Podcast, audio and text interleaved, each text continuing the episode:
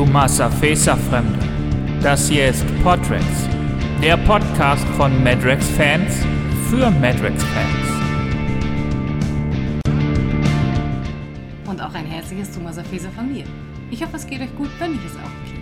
Der heutige Podcast ist etwas älter. Und nee, es wird keine Retro-Folge von Andros Podcast. Wobei, wenn ihr da mal wieder Bock drauf habt, schreibt mir das mal in die Kommentare, dann lässt sich da bestimmt noch einiges machen. Nein, der heutige Podcast wurde schon im Oktober aufgenommen und äh, es war einiges los, deswegen kommt er leider erst jetzt. Aber dafür ganz pünktlich vor dem neuen Jahr erscheint, ich glaube, nun der wirklich aller, allerletzte Jahresrückblick. Denn Holger hat uns heute eine fantastische Hausmeisterei mitgebracht. Aber es gibt heute nicht nur eine Hausmeisterei, sondern natürlich auch einen Gast. Mit diesem Gast habe ich den Podcast, wie gesagt, schon im Oktober aufgenommen. Er schreibt für Rex Corda, Raumschiff Promet, Ad Astra, Vampire Gothic, Gothic, weiß ich nicht, Professor Zamora, Geisterjäger John Sinclair und natürlich auch Matrix. Hier hat er bereits sechs Romane geschrieben und irgendwann während des Gesprächs werfen wir auch mit den Zahlen durcheinander, was auch immer da kommt, ihr könnt ja selber mit Rexicon nachsehen, wie viele Romane aktuell äh, geschrieben wurden. Irgendwie sind wir da, glaube ich, mit unseren Zahlen durcheinander gekommen.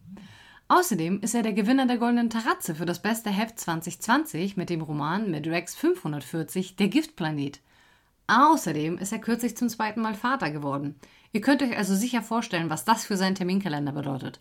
Umso mehr habe ich mich gefreut, dass er etwas Zeit gefunden hat. Na, könnt ihr schon erraten, um wen es geht? Drum roll, please. Es geht natürlich um Oliver Müller. Aber bevor wir zum Interview kommen, hören wir erstmal in die Hausmeisterei rein.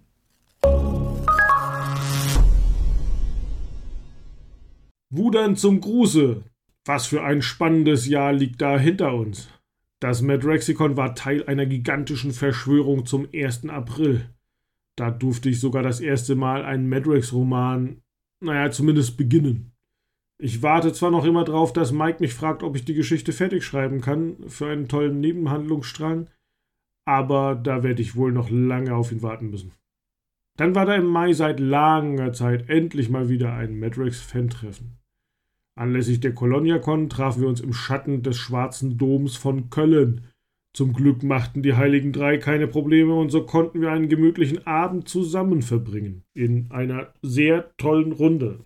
Im Laufe des Jahres hat das Eardrex-Team übrigens ganze sechs Romane aus der Anfangszeit der Serie vertont und als inszenierte Hörbücher veröffentlicht. Ich denke, darauf können wir mächtig stolz sein. Und wer möchte, wer sie noch nicht kennt, sollte hier im Kanal mal reinhören. Außerdem gab es dieses Jahr wieder einen neuen Madrex Wandkalender, produziert vom Madrexicon. Darin sind alle wichtigen Termine für das nächste Jahr bereits eingetragen, da braucht man gar nichts mehr machen. Die wichtigsten Termine des Jahres auf einen Blick im Madrexicon Wandkalender. Bevor ihr gleich eine Mail an uns schreibt, dass ihr auch einen haben wollt, mh, hm, leider schlechte Nachrichten, es handelt sich dabei um eine limitierte Auflage und alle Exemplare wurden bereits vorher abvergeben. Kostenlos an Leute, die sich um das Fandom verdient gemacht haben.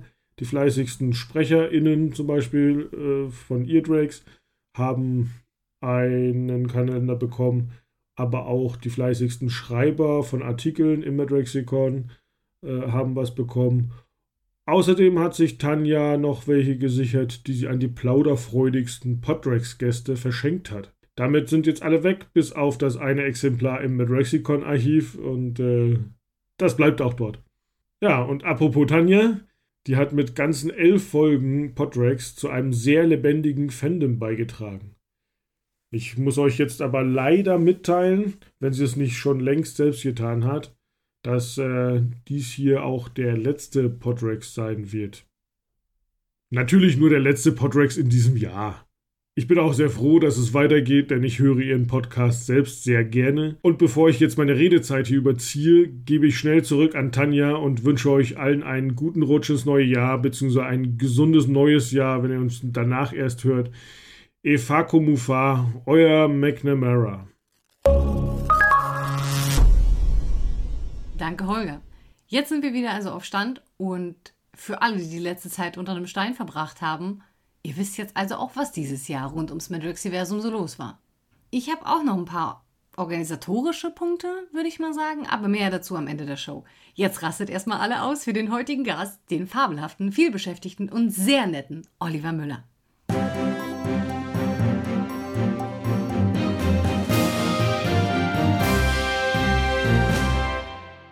Hallo Olli, herzlich willkommen im Podrex.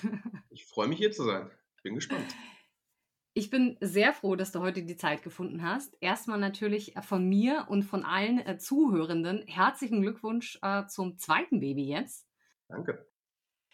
Wir haben uns beide ja, glaube ich, zur ColoniaCon das erste Mal getroffen und unterhalten. Ich weiß nicht, ob wir uns davor im Chatrex schon mal gesehen haben. Da bin ich mir gar nicht so sicher.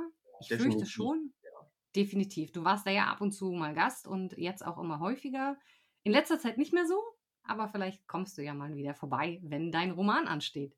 Immer wenn es passt zeitlich, dann springe ich ja. rein. Lass uns mal vielleicht ein bisschen chronologisch anfangen und damit anfangen, wie du überhaupt angefangen hast zu schreiben. Und ich meine jetzt nicht in der Grundschule, sondern wie du angefangen hast, Geschichten zu schreiben und wie du dazu gekommen bist. Ja, dann muss ich aber wirklich kurz nach der Grundschule anfangen. Also wenn wir jetzt von nicht veröffentlichten Geschichten ausgehen. Aber die ersten Geschichten, die ich geschrieben habe, waren fünfte Klasse, zwei Abenteuer von Hauptkommissar Oliver. Die wow. haben aber nicht überlebt. Vielleicht sind sie irgendwo noch in einem Deutschheft, aber wahrscheinlich sind sie dem Altpapier zum Opfer gefallen. Ach, wie schade. Und, ja, ach, es muss nicht alles erhalten bleiben, glaube ich. Die Erinnerung ist aber noch da. Ähm, Vielleicht schreibst du sie mal in deiner neuen Form um. ich glaube nicht, nein. Ein Krimi gerne mal, aber äh, das nicht. Nicht mit mir als, als Kommissar, nein. Ähm, wie, ging es dann weiter? Ja, ich habe quasi immer vor mich hingeschrieben eigentlich. Also ich hatte einen Amiga 500 ohne Drucker und der auch nicht speichern konnte. Sprich, was ich geschrieben hatte, war auch eigentlich mal weg. Also eigentlich auch Unsinn zu schreiben, aber trotzdem habe ich da ganz gerne meine, weiß ich nicht, so als Übung nennen oder ich habe einfach vor mich hingeschrieben. Und dann, jetzt muss ich ein bisschen ausholen, wie ich dazu gekommen bin, wirklich was professionelleres zu schreiben. Es gab das alte Bastei-Forum. Ich weiß nicht, ob du das kennst. Also es war noch sehr vor meiner Zeit, muss ich dazu ja. sagen, aber es ist mir durch vielfältige Überlieferung äh, tatsächlich in Erinnerung. Ja. ja, und da war ich auch schon immer unterwegs. Auch da schon als Myxin der Magier, da hatte ich meinen Namen schon weg als alter John Sinclair-Fan. Und ich war besonders Fan von ähm, den Zamora-Roman von Christian Montilon den kennt man, glaube ich. Der ist Exposé-Autor von Perry Roden, der hat für Zamora geschrieben, heute drei Fragezeichen, also der macht eine Menge, Menge spannende Sachen. Und irgendwann habe ich äh, eine Nachricht von ihm gehabt, sehr überraschend über das Forum, weil ich seine Romane immer rezensiert und sehr gelobt habe und hat er sich für bedankt und so sind wir in Kontakt gekommen. Und so hatte ich meinen ersten Kontakt mit einem Autoren. Und irgendwann veranstaltete er mal ein privates Schreibseminar und lud mich ein. Witzigerweise, äh, wir waren sechs Leute, glaube ich, die eingeladen waren. Einer davon war auch Oliver Fröhlich. Da haben wir uns damals kennengelernt. Ah. Das ist jetzt bald 20 Jahre schon fast her. Es war, ähm, und, und so, von ihm habe ich viel gelernt und, und so die ersten Kontakte dann auch so gehabt. Aber die ersten Veröffentlichungen dann mh, hm, waren Kleinstverlage. Ich habe dann entdeckt, tatsächlich, es gibt Kleinstverlage, die Ausschreibungen machen für, für Kurzgeschichtensammlungen die wirklich Geschichten suchen. Sonst ist ja immer so, der Autor fragt sich, wie komme ich an einen Verlag? Wie kann ich überhaupt was veröffentlichen? Wie geht das? Und da war der Weg andersrum. Und dann habe ich angefangen, da meine ersten Geschichten einzureichen. Und so kamen dann so die ersten Veröffentlichungen. Das waren dann so Kurzgeschichten in Anthologien. Was ich auch heute noch ganz gerne mache. Ich schaue da immer mal nach. Und wenn wirklich äh, ich sofort eine passende Idee im Kopf habe und auch mal die Zeit, was noch seltener ist, dann schreibe ich auch gerne noch eine Kurzgeschichte und schicke die mal hin. Und freue mich, wenn sie dann genommen wird und veröffentlicht wird. Dann, ja, über Christian war dann, äh, Christoph war dann, Christian, Christoph, das ist, ich komme immer durcheinander mit seinem Pseudonym und seinem richtigen Namen, weil die so ähnlich sind.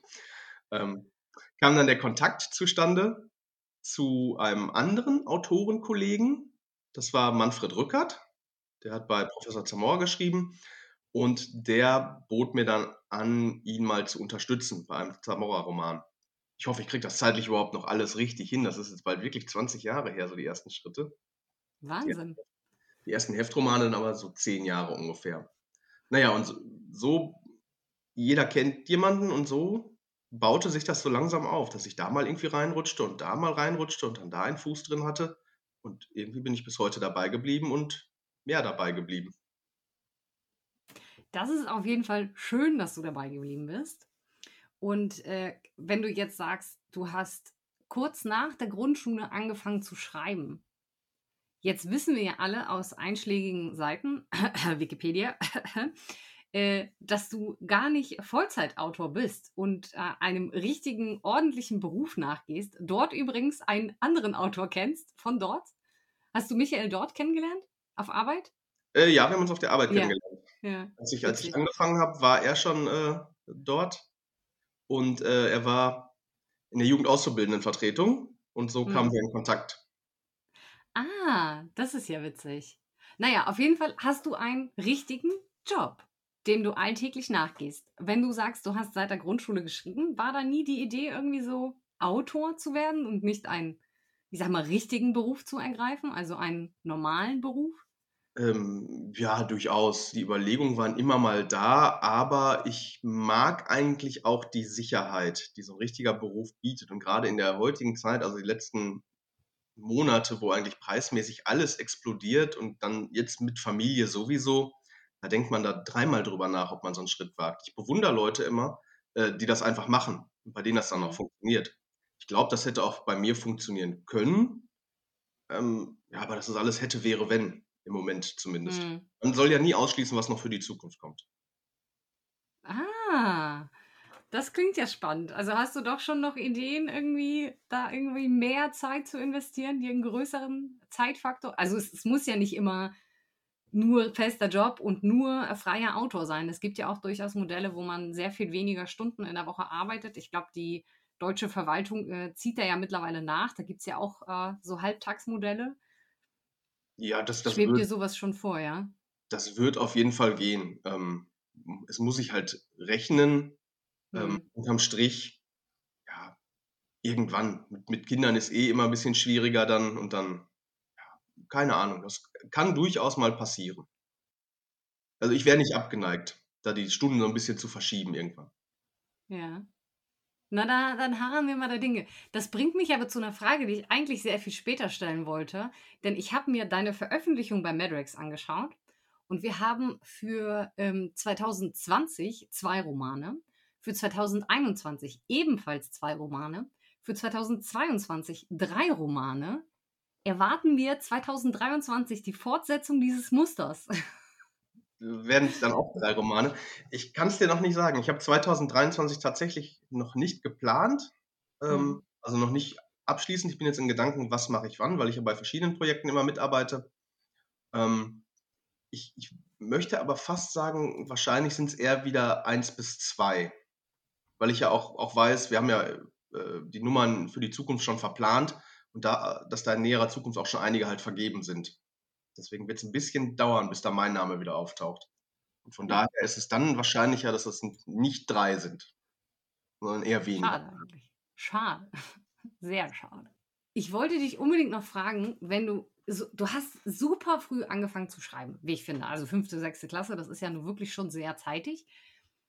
Und dann sagst du noch, du hast auf deinem Rechner geschrieben und der hat es nicht gespeichert und du hast trotzdem geschrieben. Das heißt für mich ja irgendwie, du hast ein sehr starkes, warum du schreibst. Also muss da was raus oder, oder wie ist das bei dir so? Ich finde das immer eine sehr schwierige Frage. Ähm, ja, wenn man eine Idee hat, dann muss die eigentlich raus. Das kann teilweise auch Jahre dauern, dass man mit so einer Idee schwanger geht, die aber nie ablegt und dass die dann wirklich irgendwann raus muss. Manche vergisst man auch einfach. Aber ähm, andere spielen Fußball oder, keine Ahnung, sammeln Briefmarken. Die werden auch nie gefragt, warum machst du das? Warum musst du diese Briefmarke jetzt in ein Album reinkleben? Muss das einfach sein? Als Autor wird man das immer gefragt, komischerweise. Und ich habe da keine gute Antwort drauf. Ich glaube, viele, also gerade die Hobbys, die du genannt hast, die sind ja durchaus mit mehreren Gründen behaftet, die jedoch für einen Normalsterblichen, der nichts mit dem Schreiben am Hut hat, sehr leicht nachvollziehbar sind. Warum sich aber jemand potenziell mehrere Stunden am Tag oder in der Woche oder im Monat oder wie auch immer alleine einschließt, Welten erschafft und dann diese Welten in die Welt entlässt und sich der Kritik, die dann auf einen zukommen kann, aussetzt, Das ist, glaube ich, einfach intuitiv nicht nachvollziehbar im ersten Augenblick. Ich glaube, deswegen kommt die Frage. Wir wollen alle wissen, warum macht ihr das? Was, was, ist, was ist der Spaß daran für euch? Ist es nur die, das Schreiben an sich oder ist es auch das Entlassen in die Welt und schauen, was die Leute damit machen? Wie gesagt, da fällt es mir wirklich schwer, eine Antwort zu geben. Da müsste man ja auch den Leser fragen, warum nimmst du ein Buch und verlässt für Stunden diese Welt und gehst in eine andere? Eskapismus. Flucht, ja. Aber ja, ganz viel. Also in der aktuellen Zeit würde ich das total unterschreiben. Einfach nur Eskapismus. Also ich habe durchaus Freude am Schreiben, nicht immer, manchmal fluche ich auch, wenn dann irgendein Plan nicht aufgeht oder man merkt, man hat irgendwie einen Fehler eingebaut, man muss alles umwerfen dann wird es auf einmal die harte Arbeit, die man sich eigentlich gar nicht wünscht, die sie aber hm. faktischen ist. Schreiben ist ja Arbeit in dem Sinne dann. Ähm, aber man hofft immer so, man setzt sich hin und dann fließt das einfach und dann ist das, ach, es wird fantastisch. Ist aber oft halt nicht der Fall. Und dann ist es manchmal nicht so schön, wie man sich es vorstellt. Aber das trifft ja auch auf alles andere Mögliche im Leben zu. Und Kritik. Das stimmt. Fußballspieler muss sich, äh, wenn er vor Publikum spielt, auch der Kritik stellen. Wahrscheinlich noch deutlich mehr als ein Autor, der nicht gesehen wird bei dem, was er tut. Das stimmt. Apropos gesehen wird, was er tut. Wie ist denn so dein Schreibprozess?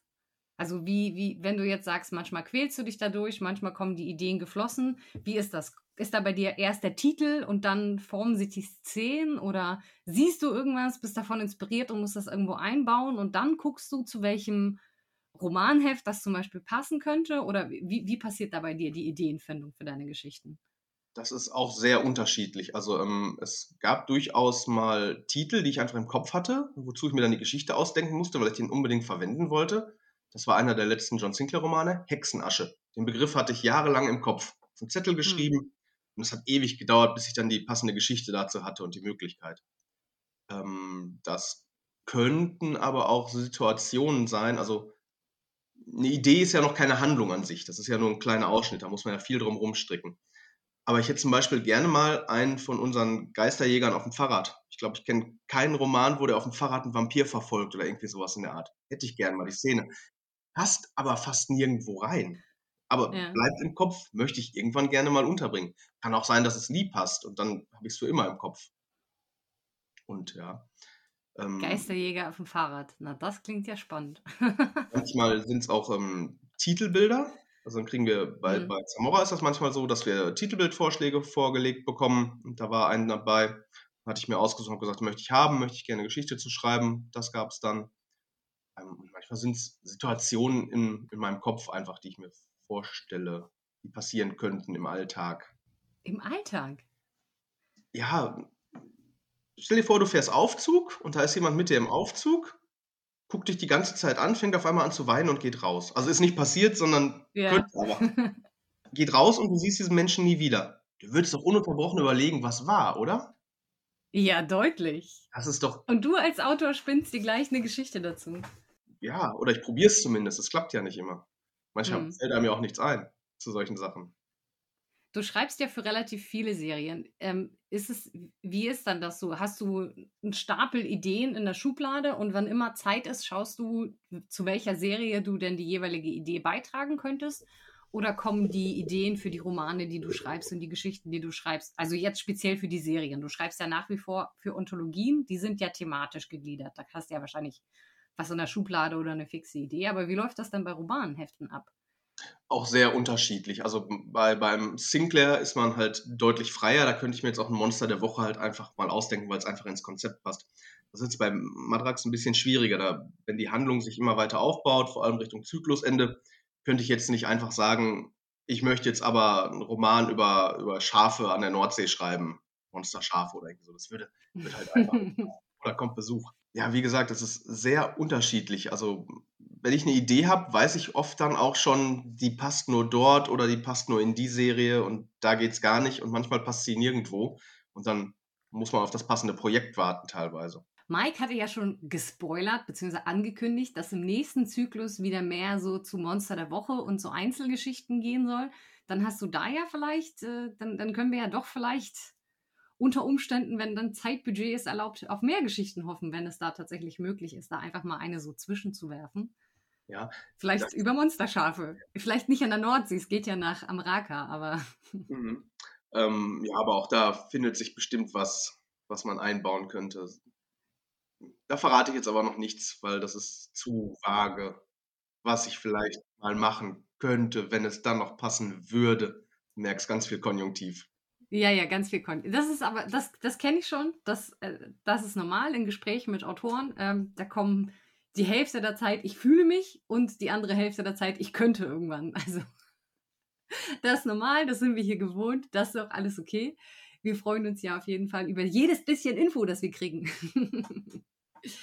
ähm, du hast mir für den Blog damals die elf Fragen an Autoren beantwortet. Und da hast du so ein bisschen erzählt, dass du ganz, ganz lange schon Romanhefte liest und du mit Madrex die Gelegenheit hattest, zum allerersten Mal eine Serie bei 1 zu starten. Kannst du uns noch ein bisschen mehr zu deiner Madrex-Geschichte erzählen? Wie das so damals gekommen ist, wie du es entdeckt hast und warum es, ja, warum du es gerne liest und ob du es überhaupt nach wie vor liest? Äh, ja, klar. Also ich lese natürlich alles, was die Kollegen schreiben. Also ich lese wirklich jedes Heft. Ist manchmal dann nicht so spannend, weil wir ja vorher schon die Expos von den Kollegen auch kennen. Also man weiß ein bisschen, was passiert. Das nimmt natürlich die Spannung in dem Fall als Leser etwas raus. Ähm, und meine Geschichte, wie ich dazugekommen bin, also ich habe damals Sinclair und Zamora immer gekauft. Das waren, glaube ich, die einzigen beiden, die zu der Zeit liefen. Perry Roden habe ich ab und zu mal probiert, da bin ich aber damals nicht so eingestiegen, weil mir das zu zyklisch war. Das hatte ich da zu der Leserzeit noch nicht so drauf, muss ich sagen. Vor allem, wenn du dann mittendrin startest, das funktioniert bei Perry halt einfach nicht. Ähm, und dann habe ich wohl, ich weiß gar nicht mehr, ob ich vorher schon Werbung gesehen hatte für den ersten Band oder ob ich den auch zufällig im, im Kiosk gesehen hatte, wo ich halt immer meine Hefte holte. Ich weiß nur, also ich hatte auch damals schon viel zu lesen und zu wenig Lesezeit, so wie es heute noch ist. Und ich habe den ersten Band erst gelesen, als schon sieben Hefte draußen waren. Und ich erinnere mich, ich war, ich lag äh, krank im Bett und habe gedacht, okay, was kann man mal lesen? Dann habe ich die ersten fünf Bände hintereinander verschlungen, trotz Fieber. Und wow. äh, an den Tag erinnere ich mich noch ganz genau, ähm, weil es mich wirklich so in diese Welt reingesogen hat. Das war was komplett anderes als halt ähm, Sinclair oder Zamora war. Es hob sich komplett ab, diese, diese, einmal weil es in der Zukunft war und ähm, viele Geheimnisse und man konnte, konnte den Helden erstmal so richtig kennenlernen, während er bei Sinclair und Zamora ja schon Jahrzehnte unterwegs war und ein bisschen gefestigter war, auch mit, dem, mit den Leuten, die drumherum mitspielten, das Sinclair-Team und so weiter. Das war ja, das war eine komplett neue Welt, die man betreten hat und fühlte sich einfach gut an. Und dann bin ich dran geblieben. Bis heute.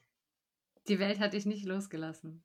Nein. Krass. Also warum liest du dann noch die äh, Romane von, also von allen anderen Mitautoren, wenn du sagst, du kennst die Expos und damit ist die Handlung eigentlich schon gespoilert? Also schreiben die so gut, deine Mitautoren, dass du sagst, du findest es trotzdem lesen oder willst du in der Story drin bleiben? Oder weil, wenn der Spannungsbogen raus ist? Ja, also äh, das Expo enthält ja jetzt auch nicht bis ins kleinste Detail jede, jede Spannung. Also man weiß das hm. Grundsätzliche, was passieren wird aber man kennt mhm. das Wie dann auch oft nicht. Und, und ah, das ist okay. ja dann schon, also plattes Beispiel jetzt, da steht dann, Matt gerät in Schwierigkeiten, muss sich retten.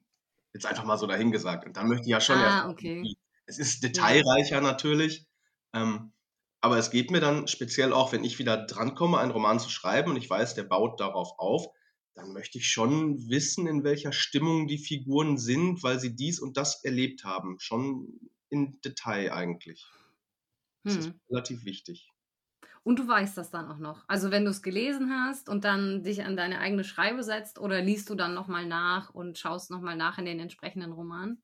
Ja, ich habe die Romane, die ich brauche, dann eigentlich immer parallel noch offen und dann springe ich per Suchfunktion, wenn ich nochmal was nachschlagen will. Wenn es die paar letzten Romane sind, das geht immer noch. Aber wenn man dann zu sehr alten Sachen mal springt oder verweisen möchte, dann ist es etwas schwieriger, ja. Hm. Erfordert dann gerade am Anfang relativ viel Zeitaufwand. Ich mache das gerne, bevor ich loslege eigentlich. Ach so, also du hast die Idee komplett im Kopf, recherchierst es erst fertig und dann schreibst du es in einem Rutsch runter oder wie muss ich mir das vorstellen? Ähm, also das Expo haben wir ja eh, bevor wir anfangen. Mhm. Das, das legen wir mit Mike zusammen fest oder dann auch, wenn wir mit anderen Hälfte Hälfte machen beim Roman, dann machen wir manchmal auch eine Dreierkonferenz und besprechen das. Also weiß ich ja eh schon, was passiert, aber ähm, mhm. Wenn ich wissen will, was bei den, den älteren Sachen ist, dann das muss ich parallel dabei haben noch. Wie kann ich mir dann den typischen Tag, an dem du schreibst, vorstellen? Also du gehst arbeiten und schreibst du dann abends oder morgens oder hast du auf Arbeit in der Mittagspause Zeit oder? Äh, nee, in der Pause äh, möchte ich weg vom, vom Rechner, weil ich sitze auf der Arbeit halt auch am Rechner und dann brauche ich ein bisschen Abstand. Also ja, ich schreibe abends, meist sehr spät. Ähm, also ich gehe arbeiten, dann komme ich nach Hause, dann Familienzeit. Wenn dann die Kinder im Bett sind, dann finde ich so meine Zeit. Also oft fange ich dann, weiß ich nicht, halb neun, neun Uhr oder so, dass ich anfange und dann Stündchen bis zwei oder so. Mal, habe ich, wenn, wenn die, wenn meine Frau unterwegs ist mit den Kindern oder so, dann, dann nutze ich auch am Wochenende schon mal ein bisschen Zeit. Ja. Aber ich, ich kenne auch Kollegen, die auch arbeiten, hm, die dann auch vor der Arbeit noch schreiben, die sich extra einen Wecker eine halbe Stunde erstellen. Könnte ich im Leben nicht. Morgens ist so gar nicht meine Zeit. Null. Brauche ich, brauch ich, gar nicht anfangen. Bis ich wach werde und in, in Form bin, den ersten Buchstaben getippt habe, bin ich schon eine halbe Stunde zu spät zur Arbeit. Das brauche ich gar nicht versuchen. das ist ja witzig, weil gerade im letzten Podrex hat Lara Müller erzählt, dass sie gerne so zwei Stunden vor der Arbeit schreibt. Oh und sie fängt auch relativ früh an zu arbeiten. Da war ich auch äh, sehr beeindruckt, weil das, also für mich würde das auch nicht in Frage kommen. Ich bin zwar nicht äh, die typische Eule, aber ich bin morgens brauche ich erstmal so ganz viel Kaffee. So, sonst, sonst wird es nichts. Hm. Wie sieht denn dein Schreibtisch gerade aus? Du müsstest ja jetzt schon mit der 598 ziemlich fertig sein, oder? Die ist fertig, ja. Die, die ist, fertig und komplett abgegeben? Genau, ja. Die liegt Mike Wenn vor. die rauskommt, liest du die dann auch? Ähm, den vielleicht nochmal ja, weil der mit Christian Humberg zusammengeschrieben ist. Hm. Ein Part dann nochmal. Meinen würde ich dann eher nochmal ein bisschen überfliegen. Da weiß ich ja eher noch, was drin ist als bei den Kollegen. Ja. Aber wenn du quasi ganz alleine schreibst, so wie zum Beispiel dein Preisträgerroman mit der Goldenen Terrazze 2020, der Giftplanet, den hast du ja alleine geschrieben, den liest du dann nicht nochmal nach, den lässt du dann komplett aus, wenn der rauskommt. Den überspringe ich dann im Normalfall. Einfach auch ja. aus Zeitgründen, weil es sehr schwierig hm. ist, bei drei Serien überhaupt dran zu bleiben, plus die Nebenprojekte. Ja. Hm. Wahnsinn. So viel zu schreiben und zu lesen, das ist natürlich viel, viel, viel Zeit, die da ähm, ins Land zieht. Apropos viel Zeit. Ich habe was gefunden, wo du auch, glaube ich, mehr Zeit investieren wolltest, aber nicht so richtig machst. Du hast ja insgesamt zwei Blogs, wenn ich das richtig eruieren konnte.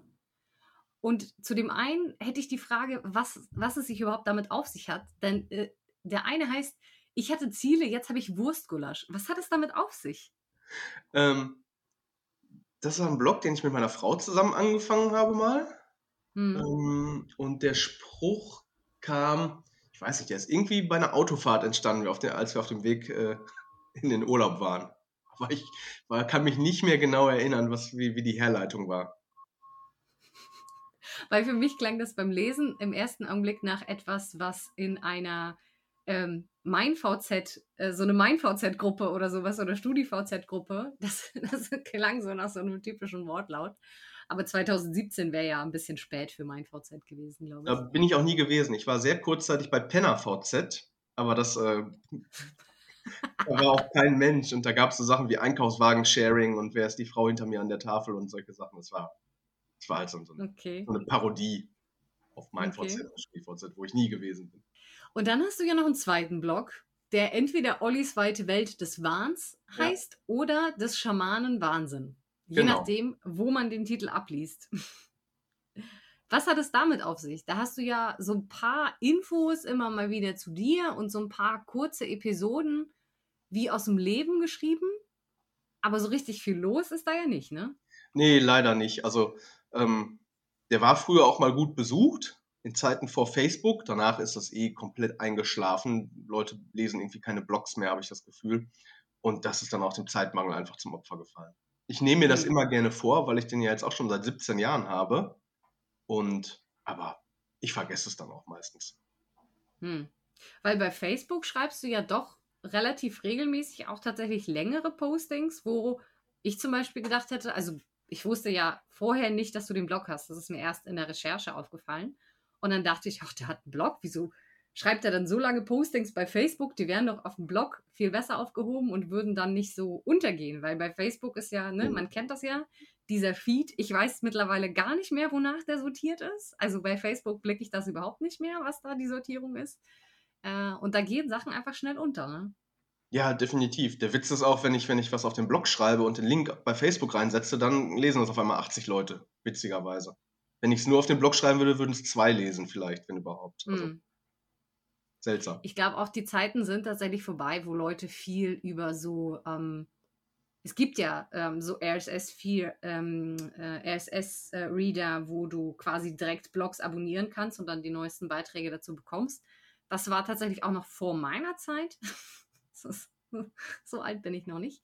Äh, und ich glaube halt, mittlerweile ist halt wirklich viel so Kommunikation über, schau mal, ich habe einen neuen Blogpost gemacht und dann lesen es auch ganz viele. Mhm. Das merke ich bei mir bei den Seitenaufrufen tatsächlich auch. Also sobald wir einen Beitrag nicht direkt teilen bei Facebook und Insta, das knickt direkt ein.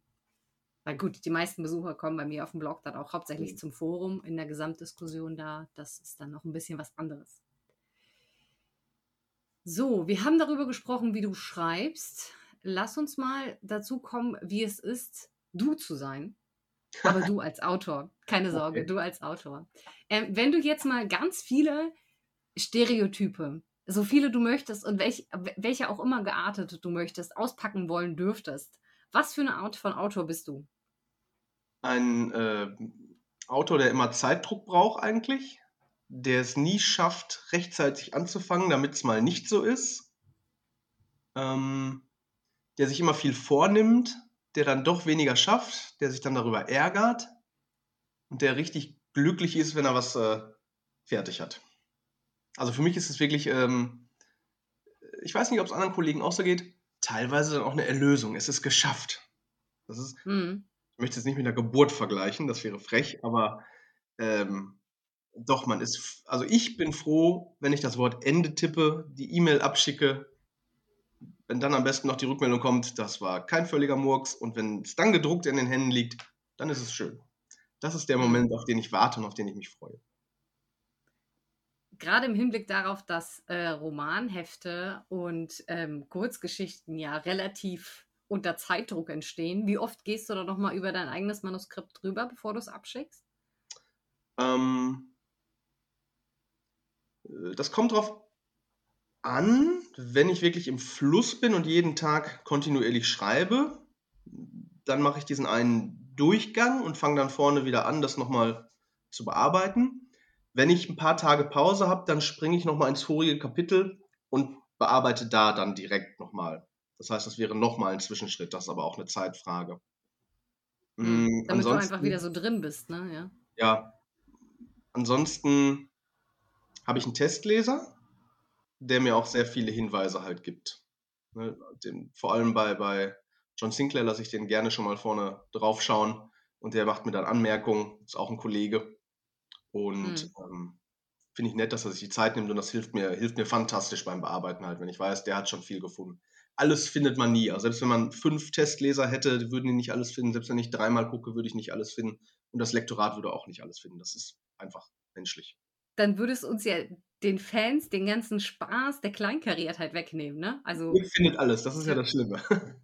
ich finde es gar nicht schlimm. Ich finde es ist, also für mich ist das äh, was ganz anderes, ein Roman im Hinblick, also wenn ich zum Beispiel ähm, jetzt wie bei Lara oder Michael ähm, quasi in Vorbereitung auf das Gespräch einen bestimmten Roman lese, für mich ist das nochmal ein ganz anderer Lesespaß, so richtig mit Rotstift zu lesen und zu schauen, okay, wo ist da was und wie ist da was? Und ähm, ich finde, es hat auch was, ich weiß nicht, also ich, ich glaube nicht, dass die meisten, die so Fehler ankreiden und Autorenfehler finden, dass die sich dann, ähm, ja, dass die euch brüskieren wollen oder bloßstellen wollen. Ich glaube, sie wollen eher zeigen, schau her, schau her, ich bin dein Fan. Ich habe das sehr aufmerksam gelesen. Guck mich an, nimm mich wahr und äh, mach vielleicht was aus dem Fehler. Ne? Manche Fehler sind ja auch so ein bisschen, ähm, naja, wie soll ich sagen, auch manche Autorenfehler sind ja manchmal auch eine Chance, etwas ganz anders neu zu gestalten und eine weitere Geschichte zu erzählen. Da hätte ich jetzt gerne ein Beispiel zu. Mm, bei Madrax gab es, also auch vor meiner Zeit, deswegen, das ist jetzt eine Second-Hand-Geschichte, die ich erzähle, ähm, gab es da mal was mit einer Kirche, die nicht da war, wo sie hin sollte. Die war an, in dem falschen Ort. Und dann gab es ja später eine Geschichte dazu, dass diese Kirche mal abgerissen und, wo, also, und woanders hingebaut wurde. Also das ist zum Beispiel, finde ich, eine Sache, wo man sagen kann, okay, das hat quasi nochmal den, den Anreiz gegeben, das nochmal näher zu beleuchten und diesen mhm. Autorenfehler nicht einfach nur stehen zu lassen und zu sagen, ah ja, gut, war jetzt so, ist halt ein Fehler passiert, sondern das irgendwie nicht nur auszubügeln und gerade zu ziehen, sondern dem Ganzen etwas zu geben, was, was mehr als das ist, was über die bloße Fehlerkorrektur hinausgeht, eine eigene Geschichte, eine höhere Wertigkeit innerhalb des Kosmos. Ich meine, ne, das ist, ich weiß nicht, das muss noch in den ersten 100 Bänden gewesen sein mit dieser Kirche.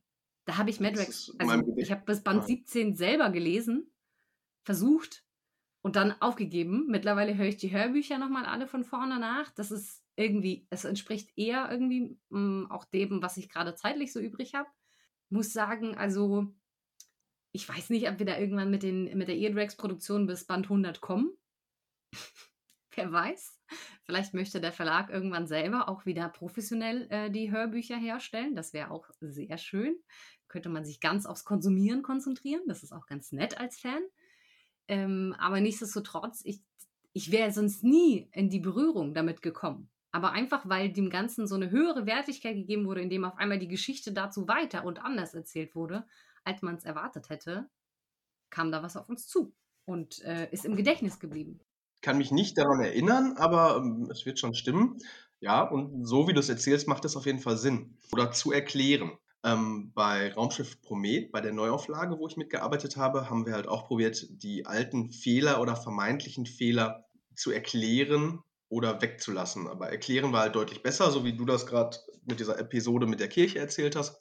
Es gab zum Beispiel einen Fall, da finden sie eine Raumstation bei Raumschiff Promet, irgendwo hinter dem Pluto, glaube ich. Und der Held ist ein Moraner und er findet da zufällig auch ein, eine moranische Strahlenwaffe und es wurde nie erklärt, wie der hingekommen ist. Die lag einfach im Originalroman in den 70ern da rum.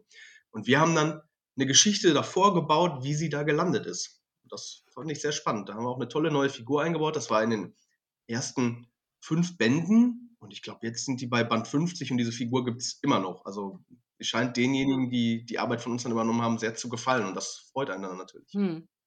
Das ist cool, ja. Ähm, die Kirche, die ich meine, ist in äh, Dresden und zwar die Frauenkirche. Im Medrexikon ist es auch schon äh, tatsächlich vermerkt. Schon 2007 wurde, in Dre wurde Dresden seiner Frauenkirche beraubt. Ein Multimilliardär schenkte sie nach Berlin, nachdem sie dort Kaiser Wilhelm Gedächtniskirche, achso, nachdem die dort, die dortige Kaiser Wilhelms Gedächtniskirche durch einen Anschlag zerstört worden war. Ja, Madrex 93. Also es muss in 93 quasi diesen ähm, Bearbeitungsschritt gegeben haben der dann erklärt, warum die Frauenkirche auf einmal in Berlin steht. Also war irgendwo in den vor 100 Bänden, vor der 100, also in den, in den 90er Bänden. Ja, also es ist halt, es, es kann halt was sein, was, ähm, was, was einer Geschichte einen Mehrwert gibt. Ne? So ein Fehler, den Fans finden, das ist nicht immer, nicht immer böse gemeint. Ich will damit jetzt natürlich auch nicht alle meinen. Also es gibt bestimmt auch Fans, die suchen akribisch danach, einfach weil sie gern rumstenkern. Es ärgert einen natürlich, wenn man einen Fehler einbaut ne, und der verantwortlich dafür ist. Wie gehst du damit um, wenn du sowas ähm, bei dir selbst findest oder findest, dass du oder herausfindest, dass andere herausgefunden haben, dass du dort Fehler gemacht hast? Bist du da ehrgeizig und sagst, ah, das muss ich jetzt irgendwie umwandeln oder sagst du dann so, ja, war jetzt fertig? Na. Dann suche ich fadenscheinige Erklärung, warum ich doch recht habe.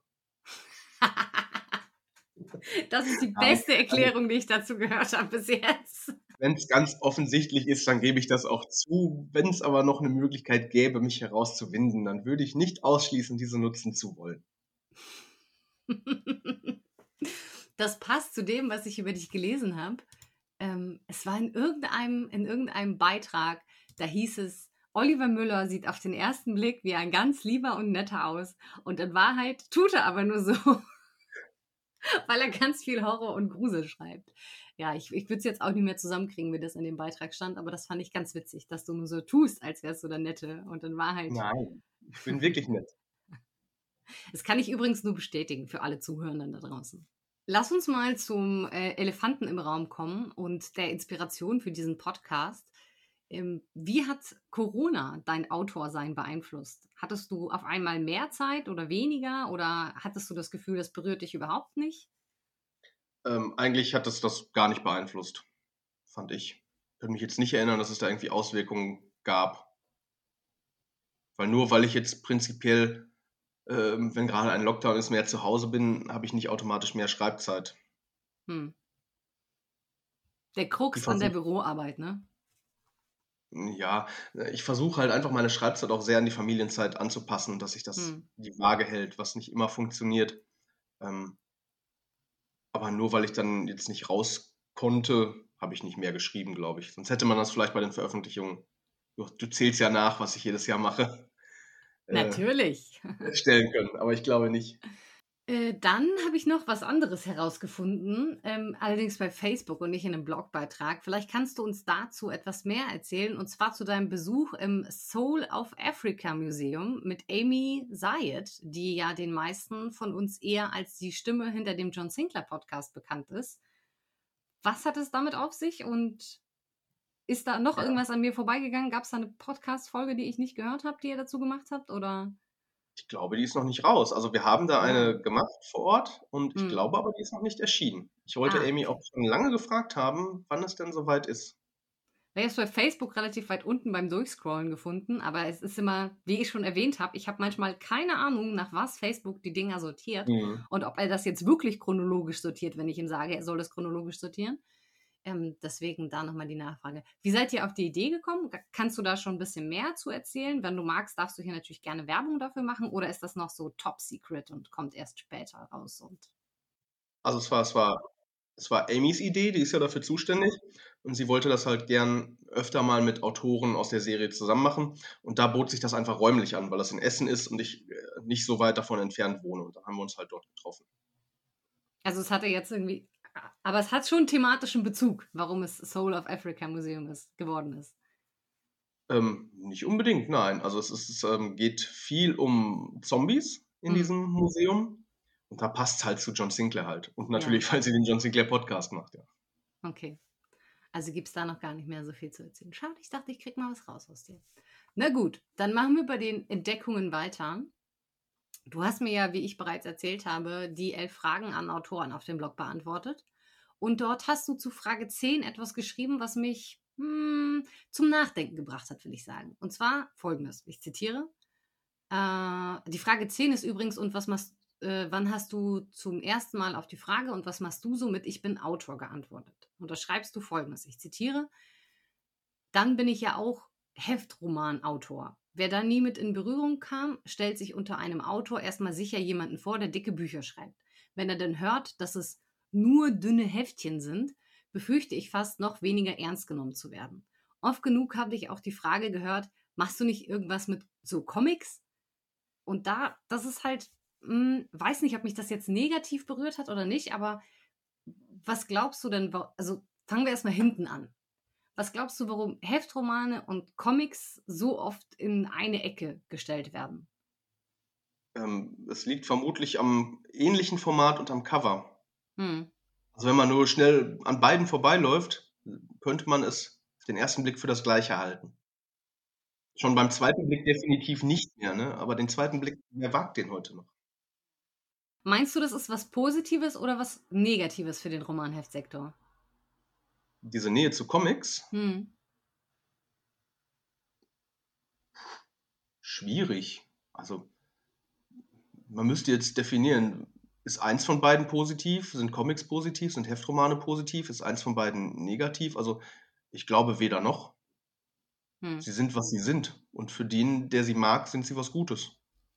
Ich hatte jetzt das Gefühl, dass Comics so eine Art ähm, Renaissance erleben mit den ähm, mit der starken Fokussierung von äh, Marvel und DC auf ähm, die Neuverfilmung und ähm, den ganzen Ausbau und dachte mir, naja, vielleicht könnten, wenn Heftromane irgendwie dort immer gefühlt mit verortet werden, quasi von diesem Ruhm mit profitieren. Also in diese Richtung meinte ich das eher. Ich wollte jetzt keines der Formate bewerten, das schön wäre es, gerade auch wo du Verfilmung ansprichst, aber Comics sind halt Bilder an sich und da ist es vielleicht die mhm. Verfilmung auch leichter, weil jeder durch die Bilder eine sehr ähnliche Vorstellung schon im Kopf hat. Beim mhm. Roman ja eher nicht. Von daher weiß ich nicht, ob das funktioniert, dass man da irgendwie ein bisschen von, von abbekommen könnte, von diesem Glanz hm. der großen Verkaufszahlen und des Erfolgs. Ich fürchte fast nicht, weil ähm, diese, diese Comic-Renaissance, wie du sie nennst, die ist ja jetzt auch schon mehrere Jahre, diese Welle, würde ich sagen. Also hm. Ich sehe da nicht, dass da viel abgefärbt hat. Schade eigentlich, ne? Es wäre, ja, also wenn, das ist ja auch manchmal, ich weiß nicht, ich denke mir, die Leute, ich hatte mal irgendwie äh, einen, äh, einen, völlig dummen Spruch, völlig zusammenhangslos äh, gebracht und zwar ähm, war das bei irgendeinem Stammtisch, da habe ich so einfach in den, aus Jux und Dallerei gesagt, ähm, Heftromane sind ja eigentlich die TikToks in der Literatur.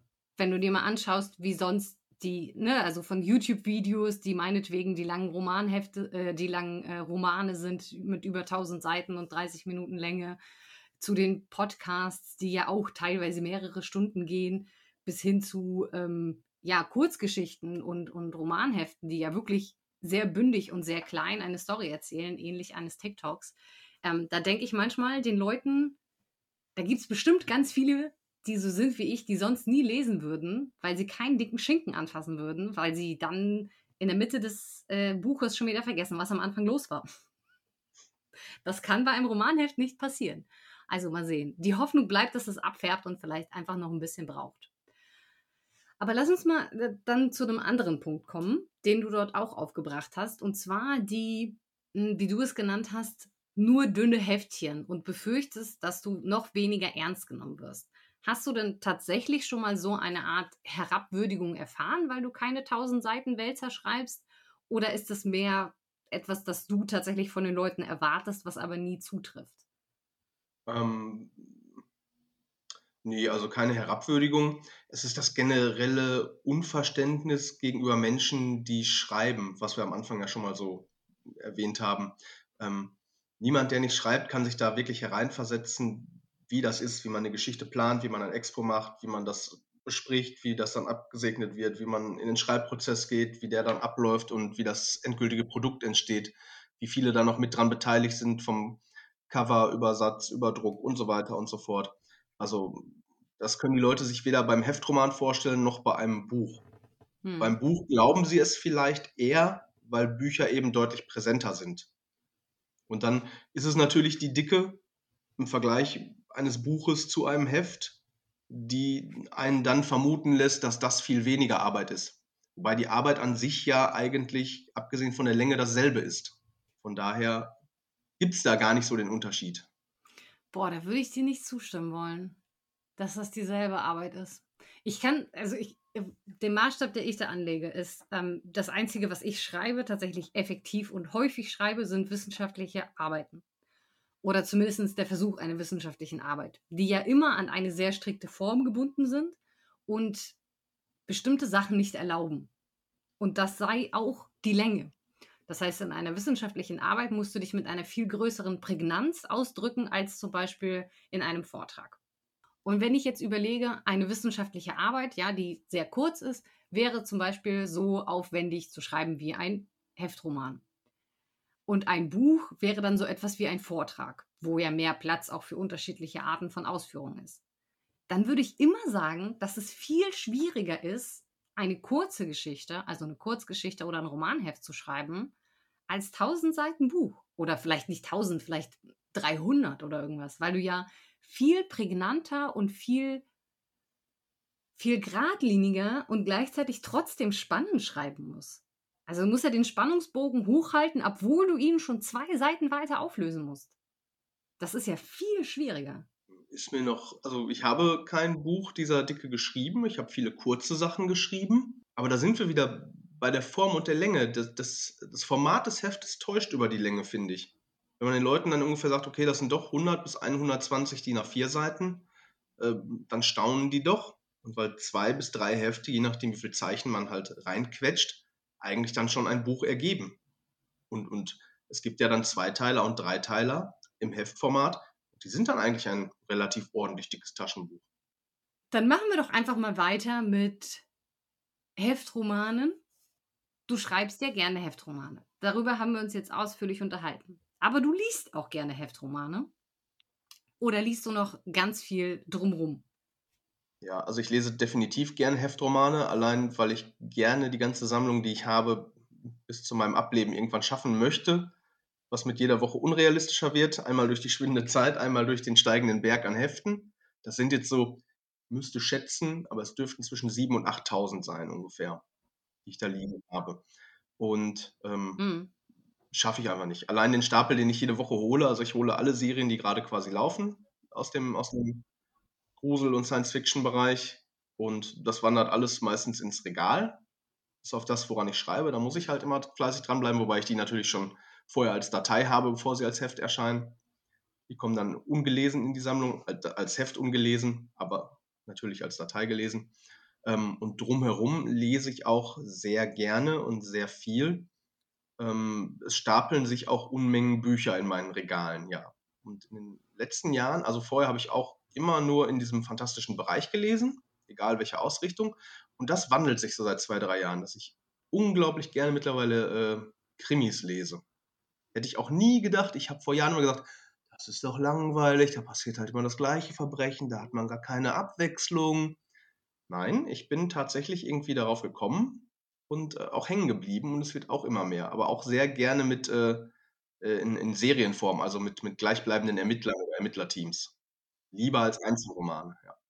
Vielleicht ist das so eine Prägung durch, durch die Hefte einfach, dass ich gerne das gleiche Personal immer habe, auch in Buchform dann. Dass man wenigstens weiß, worauf man sich äh, personell einlässt, da, was da auf einen zukommt. So wie man auch halt immer die gleichen Freunde besucht und nicht einfach irgendwo anklingelt und sagt, kann ich mal reinkommen. Ne? Wäre vielleicht auch ganz witzig, aber. Ja, genau. Na, das wäre ja schräg. das ist ein schräger Vergleich. Das ist mir noch gar nicht gekommen. Ah. Mm, ich würde jetzt gerne nochmal zurück zu Madrex kommen und ähm, dem, was du für Madrex schreibst. Als erstes, aller, allererstes, ist mir aufgefallen bei deinen Publikationen, dass du zwischen 2014 und 2020 einfach kein Madrex geschrieben hast. Wie kam das? Ähm, ich bin zu dem ersten Band gekommen, der war ja mit Olli Fröhlich zusammen. Hm. Und ich glaube, er brauchte aus Zeitgründen ein bisschen Unterstützung und kam dann auf mich, weil wir uns halt auch schon so lange kennen und er wusste, dass ich gerne, äh, dass ich die Serie lese und dass ich Heftromane schreiben möchte. Oder ja, in der Form hatte ich ja damals die ersten geschrieben, aber halt, es sind Heftromanserien, die aber als Buch erscheinen. Ich hoffe, das ja, ah, okay. jetzt. Also hm. Rex Gorda und Raumschiff Promet waren ja alte Heftromanserien, die aber dann jetzt nicht als Heft wieder neu aufgelegt wurden, sondern in Buchform halt. Ist aber im Grunde dasselbe, nur anderes Format. Und hm. so kam ich dann zu dem ersten Band, an den ich mich noch sehr gut erinnere, weil ich wollte losschreiben. Und an dem Tag, an dem ich losschreiben wollte, ist meine Oma gestorben. Deswegen bleibt auch unvergessen. Den habe ich dann auch nicht in der besten Stimmung geschrieben, aber musste ja trotzdem sein, weil Zeitdruck halt. Hm. Hm. Und danach weiß ich gar nicht, warum sich dann erstmal nichts mehr ergab. Ich glaube, dann kamen auch die ersten Zamorras kurz drauf schon, oder? Jetzt, da, da, bist du zeitlich wahrscheinlich jetzt besser informiert als ich. Auf jeden Fall habe ich zu dem Zeitpunkt. Du, ich, ich konsultiere da auch nur Wikipedia tatsächlich zu den äh, Publikationen. An dem Punkt möchte ich festhalten, dass nicht ich diesen Artikel über mich geschrieben habe, sondern dass jemand anderes es gemacht hat. Ich weiß auch nicht wer. Er war auf einmal da. Jemand schickte mir den Link und sagte, guck mal. Ich weiß nicht. So eitel bin ich dann doch nicht. Aber ich achte darauf, dass er immer auf dem Laufenden bleibt, wenn er jetzt schon da ist. Ja, so 2015 gibt es einige Ad Astra-Publikationen von dir, also im Zeitraum 14 bis 20. Da gibt es einige Ad Astra-Publikationen. Ähm, auch Vampire Gothic gibt es da auch einige. Sehr wenige Zamorras, insgesamt nur drei. Also da an denen kann es nicht gelegen haben, würde ich mal behaupten. Echt nur drei stehen da drin? Ja, es stehen nur drei tatsächlich drin. Und es sind auch zwei, vier, sechs, sieben insgesamt. Also ich weiß nicht, wie vollständig dann die Liste ist, ähm, die dort gepflegt ist.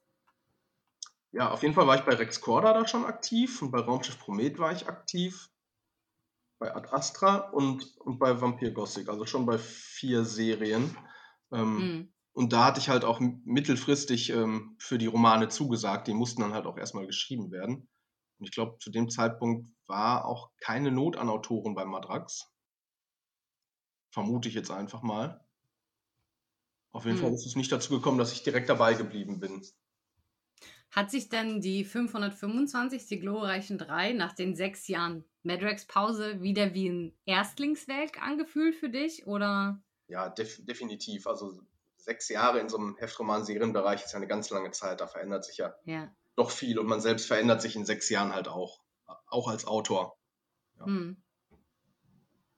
Und äh, gab es einen Grund dafür, dass du dich explizit dazu entschieden hast, äh, den alleine zu schreiben oder hat sich das einfach so ergeben? Und äh, weil ich habe jetzt zum Beispiel von Lara gehört, sie hatte gesagt, ähm, das war sehr, sehr förderlich für sie, dass sie eben die, ihr Erstlingswerk ähm, nicht alleine geschrieben hat, sondern den Zweiteiler mit Florian zusammenschreiben konnte und jetzt erst in der 601 einen eigenständigen Roman schreibt.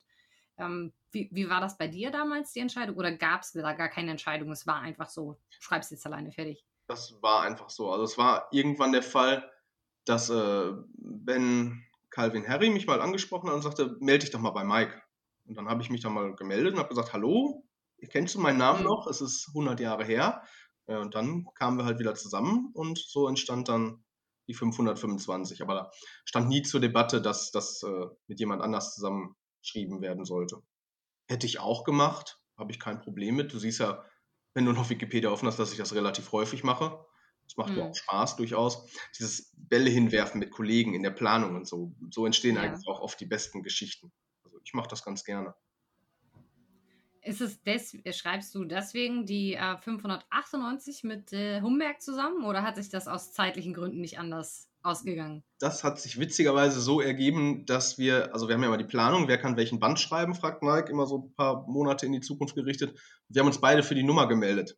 Und äh, er hatte ah. uns parallel aufgeschrieben. Und dann haben wir gesagt, okay, wenn wir beide drinstehen, dann machen wir es auch zusammen. Das passte mir. Autoren sind immer unter Zeitdruck und manchmal ist es dann ganz schön, wenn man nur die Hälfte schreiben muss oder hm. darf. Wie kann man sich das vorstellen? Wie läuft der Prozess dann so ab, wenn ihr zusammenschreibt? Ist der anders je nach ähm, Autorpartner, also je nachdem, mit wem du schreibst, oder läuft das meistens relativ ähnlich ab, weil das Romanhefte schreiben immer relativ ähnlich abläuft? Einmal das, zum anderen hängt es aber dann halt auch von der Handlung ab. Also wir hatten jetzt zwei relativ parallel laufende Handlungsstränge, die sich nur, ähm, so wisst ihr ja noch alles gar nicht. Also wir haben zwei parallel laufende Handlungsstränge, die sich ähm, punktuell dann halt berühren. Wir haben dann äh, zu dritt gezoomt, Mike, Christian und ich haben das ausgearbeitet und dann haben wir eigentlich äh, relativ unabhängig voneinander geschrieben.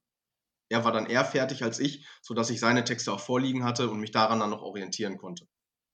Und äh, ich habe dann quasi meine Sachen dazwischen gesetzt. Hm. die endgültige Zusammenschmelzung macht ja dann Mike. Hm.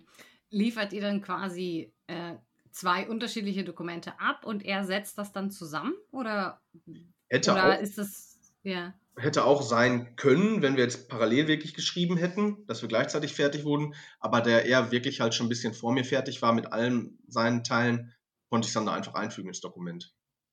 Hm.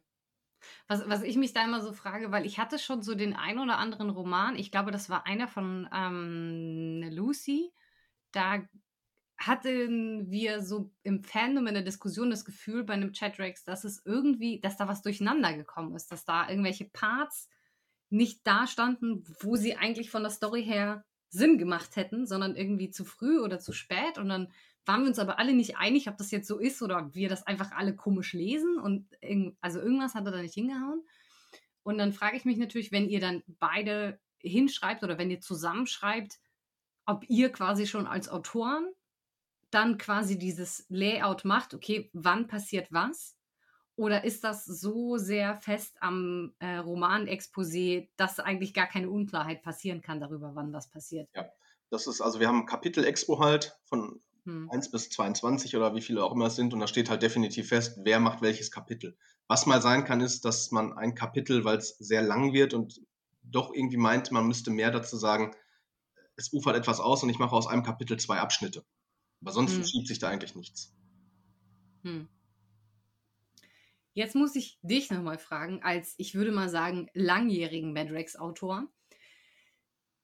Wann verwendest du einen Madrex-spezifischen Begriff und wann den normalen deutschen Begriff dazu? Also jetzt zum Beispiel, keine Ahnung, äh, Berlin oder Paris und Berlin und Paris. Also wann Wann verwendest du das? Wie, wie schaust du das? Weil ich hatte jetzt im letzten Podrex mit Lara mich darüber unterhalten und da sind wir zu keiner zufriedenstellenden Antwort gekommen. Ähm, definitiv klar ist, wenn Figuren sich unterhalten, dass man dann mhm. natürlich die Begriffe nimmt, die die verwenden würden. Alles andere wäre natürlich albern, wenn jetzt eine Figur aus dem 26. Jahrhundert unsere Begriffe nutzen würde.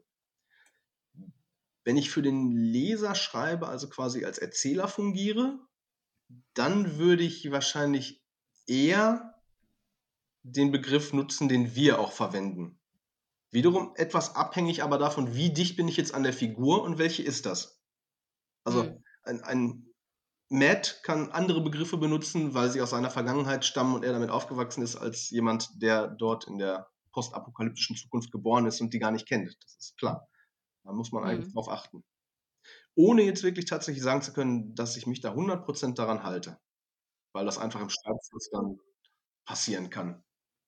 Hm. Da gibt es jetzt nicht irgendwie so eine Festlegung, okay, dann, dann, dann und zweimal pro Heft müsst ihr das deutsche Wort dazu benutzen, das nee. moderne und dann, nee, gibt es keine weil das ist was, was ich mich schon immer gefragt habe, so beim Lesen, weil manchmal kommt ja dann das deutsche Wort und manchmal nicht. Und dann denke ich mir immer so, okay, woran, womit hängt das jetzt zusammen? Ist es jetzt nur der Erzähler oder nur die Figur? Und, aber klar, in der wörtlichen Rede muss es der richtige Begriff aus dem 26. Jahrhundert sein. Und selbst von Matt müsste es ja dann theoretisch der richtige Begriff aus dem 26. Jahrhundert sein, weil sonst wird ihn ja keiner verstehen.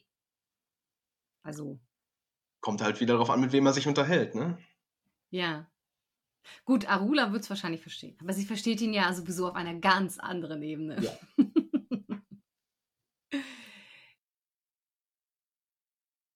Eine brennt mir natürlich unter den Fingernägeln und wir hatten ja über die 598 jetzt schon ein paar Mal ein bisschen gesprochen.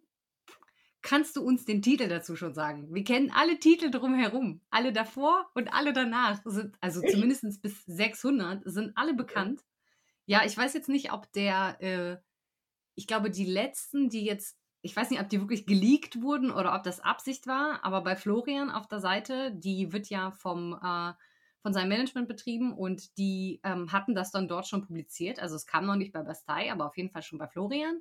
Dementsprechend gehe ich davon aus, die sind einfach öffentlich. Nur die 598 fehlt uns noch. Ähm, ja, ich glaube, dann, ich kann den Arbeitstitel verraten. Ich weiß nicht, ob er sich dann nochmal ändert oder so, aber wir hatten Countdown, glaube ich. Countdown. Na, das passt ja. Natürlich. Was auch sonst zum Zyklusende. Na klar. Na klar. Du verrät jetzt auch nicht viel. Nee, also gar nichts. Aber auch die anderen Titel, die wir kennen, verraten halt auch noch nichts. Weil das, was jetzt bekannt ist, ist, äh, ich weiß gar nicht, also die, 7, die 97 war ja schon klar, genau. Die 99, also die 599 wurde jetzt bekannt und das heißt Endspiel. Und die 600 ist bekannt gegeben worden, das heißt Amraka. Also es ist nichts, was wir jetzt nicht irgendwie schon wüssten und geahnt hätten und aber auch wieder nichts, was irgendwas zur Story verrät. Also, na gut, stehen wir so da wie vorher. ich würde gerne mit dir zum Abschluss unserer kleinen Runde nochmal über alle, alle, alle deine Geschichten sprechen. Alle, alle. Alle, alle, alle, alle, alle, alle. Gleichzeitig. Das wird spannend. Es ist ein kleines, es ist ein kleines Gedankenexperiment. Stell dir vor, alle deine Geschichten, alle, die du schon geschrieben hast, alle, die du schon publiziert hast oder nicht publiziert hast, irrelevant, und alle, die du noch nicht geschrieben hast, verschwinden von Angesichts der Welt. Alle, sind alle weg. Aus allen Archiven, aus deinen Schubladen, von deinem Rechner, aus dem Internet, komplett weg. Nur eine dürftest du dir aussuchen, die du behalten darfst. Welche wäre das? Oh, jetzt lass mich kurz. Jetzt gucke ich mal in die Liste. Welche hätte ich gerne? Es darf natürlich auch etwas sein, das du noch gar nicht publiziert hast, sondern was ja. dir noch im Kopf rumschwirrt und eine hypothetische Idee dessen ist, was mal werden könnte. Ähm, ich glaube, Dann hätte ich. Hm, ich schwanke noch zwischen zweien. Eine. Du ja, darfst nur eine. Ich weiß. Es ist echt schwer. Aber es, es, es, darf natürlich eine Geschichte sein. Es muss nicht ein Band von etwas sein. Ne? Also es könnte auch ein Zweiteiler sein oder ja. etwas, wo sich die Geschichte, also es geht um die Geschichte, nicht um das Medium an sich. Mhm. Ja, das ist schwierig, weil ich quasi Geschichten schon angelegt habe in diesen Romanen, die sich noch fortsetzen. Was immer etwas schwierig ist, weil ich so wenig schreibe. Ähm, und dann würde ich mich tatsächlich jetzt festlegen auf den letzten oder vorletzten Zamora, den ich geschrieben habe. Ich glaube, ich würde die 1209 nehmen, die Toten Mönche von Lamphong. Was hat es damit auf sich? Warum ist das die Geschichte, die du behalten wollen würdest? Äh, die gefällt mir sehr gut, weil ich da einen Charakter eingeführt habe, der all die Jahrzehnte bei Zamora mal erwähnt wurde, ohne Name, den es aber nicht als handelnde Person gab. Den mhm. habe ich dann quasi kreiert und er scheint den Kollegen so gut zu gefallen, dass er wirklich von jedem mittlerweile fast verwendet wurde. Und ähm, rundherum um diese Geschichte habe ich auch eine, ich glaube, eine wirklich gute, spannende Handlung geschrieben und mit einem sehr außergewöhnlichen Gegner, auf den Zamora da trifft. Da bin ich eh mal sehr bemüht, dass ich ähm, Gegner habe, die nicht unbedingt einfach nur böse sind, die nicht schwarz und er ist weiß sind, sondern mit vielen Grautönen, sodass man manchmal dem Bösen gar nicht so böse sein kann, weil es nicht anders handeln kann. Hm. Vielleicht schreibe ich auch deswegen so selten, weil ich nicht einfach das Monster der Woche ähm, erschaffen möchte, dass dann einfach, äh, also ein Vampir, der rumrennt oder ein Werwolf oder irgendwie sowas, was es schon dutzendfach gab, sondern wirklich mich bemühe, was zu schreiben, was vielleicht so noch nicht da war, was eigentlich unmöglich ist, weil alles schon da war. Uh, da hast du mir die Überleitung des Todes geliefert. Hörst du heimlich den Podtracks und weißt, was die, die, nächste Frage ist? Nein, ich weiß nicht, was die nächste Frage ist. Ich höre aber ab und zu mal rein, wenn ich es schaffe. Oh, das ist schön, das freut mich. Und zwar, die nächste Frage wäre gewesen, glaubst du daran, dass es neue Geschichten oder nur neue Perspektiven gibt und alles eigentlich schon geschrieben wurde? Das hast du ja gerade schon fast beantwortet. Aber ich möchte dir natürlich trotzdem die Gelegenheit geben, jetzt nochmal etwas ausführlicher darüber nachzudenken. Deswegen rede ich jetzt auch gerade so vor mich hin, damit du einfach noch etwas Zeit hast, in deiner Antwort sich da zu sammeln und ähm, etwas von dir zu geben, das womöglich fast das Letzte ist, was du in diesem Podtrack sagen wirst. Also ich möchte definitiv daran glauben, dass es noch neue Geschichten gibt weil generell in der Welt immer Dinge passieren, wo man sagt, gibt es doch gar nicht, kann doch gar nicht sein. Es gibt so eine Anekdote, ich glaube, vom Leiter des Patentamtes New York, der irgendwann nach einer Anmeldung, ich glaube, es war in den 30er Jahren, sagte, jetzt gibt es alles, ich mache den Laden dicht und am Montag nicht mehr aufmachte. Und das war vor fast 100 Jahren und wir wissen, was da alles danach noch erfunden wurde. Also ja, selbst wenn ich es mir jetzt nicht vorstellen kann oder mir etwas Neues einfällt, es wird was Neues geben. Du bist der allererste Autor, den ich hier interviewt habe, dem ich diese Frage gestellt habe, der der Ansicht ist, dass es neue Geschichten gibt. Das finde ich sehr, sehr tröstlich und gleichzeitig ist es ein, ein, ähm, eine nette Idee davon, positiv in die Zukunft blicken zu können und äh, uns allen die Möglichkeit, also uns allen die Möglichkeit zu geben, mit den Augen weiterhin offen durch die Welt zu gehen und nicht von jedem kommenden Roman zu erwarten, naja, das gab's schon, mal sehen, mit welcher Gefühlslage es diesmal geschrieben ist. Ich möchte dir sehr, sehr, sehr, sehr, sehr, sehr, sehr doll für deine Zeit danken. Ich weiß, wie ähm, eingespannt du gerade bist und umso mehr habe ich mich gefreut, dass der Termin heute zu sehr früher Stunde für mich zustande gekommen ist. Ich danke dir, dass du da warst. Ich danke dir, dass du so ausführlich äh, über dich und Madrex erzählt hast. Und äh, ich freue mich, de demnächst hoffentlich bei einem Chatrex oder vielleicht auch mal wieder bei einem Podrex begrüßen zu dürfen. Sehr gerne. Hat mir viel Spaß gemacht und wenn ich Zeit habe, bin ich immer dabei bei allen Standtaten. Das hört sich sehr gut an. Ich danke dir. Tschüss. Tschüss.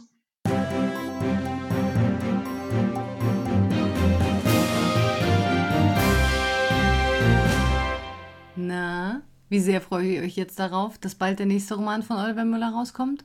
Einen habt ihr ja gerade gelesen, aber es war nur zur Hälfte seine. Also ich freue mich. Und vielleicht ergibt sich ja nochmal die Gelegenheit, über einen seiner Romane ganz im Detail zu sprechen. Ganz ohne Spoilerwarnung und verkrampfte Pausen, weil die Frage zu sehr die Inhalte berührt.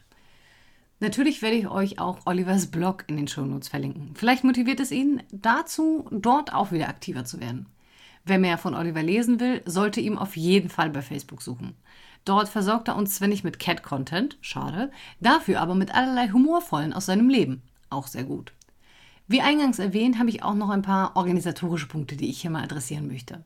Wir stecken ja alle gerade so zwischen den Feiertagen. Ne? Ich habe es irgendwie zum Anlass genommen, mal zu schauen, was ich mir nächstes Jahr alles vornehmen möchte und wie ich meine Freizeit verbringen möchte, wie sich die Zeit zwischen meinen 30.000 Hobbys aufteilen soll. Gleich mal zur Beruhigung, der Podrex bleibt. Haltet die Augen auf, in der kommenden Dienstagslücke zwischen 599 und 600 kommt was Großes auf euch zu. Ich sage euch, das wird gut. Aber bleiben wir mal beim nächsten Jahr. Nächstes Jahr ist ja nicht nur ein neuer Zyklus, sondern auch ein neues Jahr. Ist ja klar, im neuen Jahr ist ein neues Jahr, oder? Verstanden? Nein? Macht nichts. Ich hole mal weiter aus. Das Fan-Treffen im Mai, dort werden wir nicht nur ein paar spannende Stunden zusammen verbringen, sondern auch in einen Verein gründen. Wer davon noch nichts gehört hat, muss sich dringend auf den Weg zu blog.medrexicum.de machen und selber im Forum mal schauen, was es damit auf sich hat. Auf jeden Fall ist Trinken, Essen und Vereinsgründung ja nicht das Einzigste, was wir am 20.05. machen werden. Es wird auch wieder eine goldene Terrazze für das beste Heft 2022 vergeben. Jetzt klar, warum nächstes Jahr nächstes Jahr ist? In Vorbereitung auf den nächsten Podtracks habe ich mir mal jedes Heft des vergangenen Zyklus etwas genauer angesehen und Leute, im Medrexicon wurden einige dieser Hefte nur von vier Personen bewertet. Ich, ich kann nicht glauben, dass es nur so wenige Bewertungen sind. Da wir ja für die Abstimmung über die Goldene Terrazze nicht alle Hefte des Zyklus heranziehen können, sondern nur die am besten bewerteten, in die Abstimmung zulassen, müsst ihr dringend ins Medrexicon und die Hefte bewerten, sonst ist euer Lieblingsheft gar nicht dabei und nicht im Rennen und hat überhaupt keine Chance, die Goldene Terrazze für das beste Heft 2022 zu gewinnen. Also, wenn ihr jetzt noch nichts vorhabt, wenn ihr das gerade am Silvestermittag hört, dann, wenn dieser Podrex erscheint, dann habt ihr jetzt noch vor den ganzen stressigen Silvestervorbereitungen, vor dem ganzen vielen Essen und Raclette und dem Sekt trinken, habt ihr vielleicht noch etwas Zeit, ins Medrexikon zu gehen und kurz über ein paar Hefte des vergangenen Zyklus nachzudenken. Und wenn ihr nur die bewertet, die euch am besten gefallen haben. Wenn ihr keine schlechte Wertung vergeben wollt, ist das eure Sache.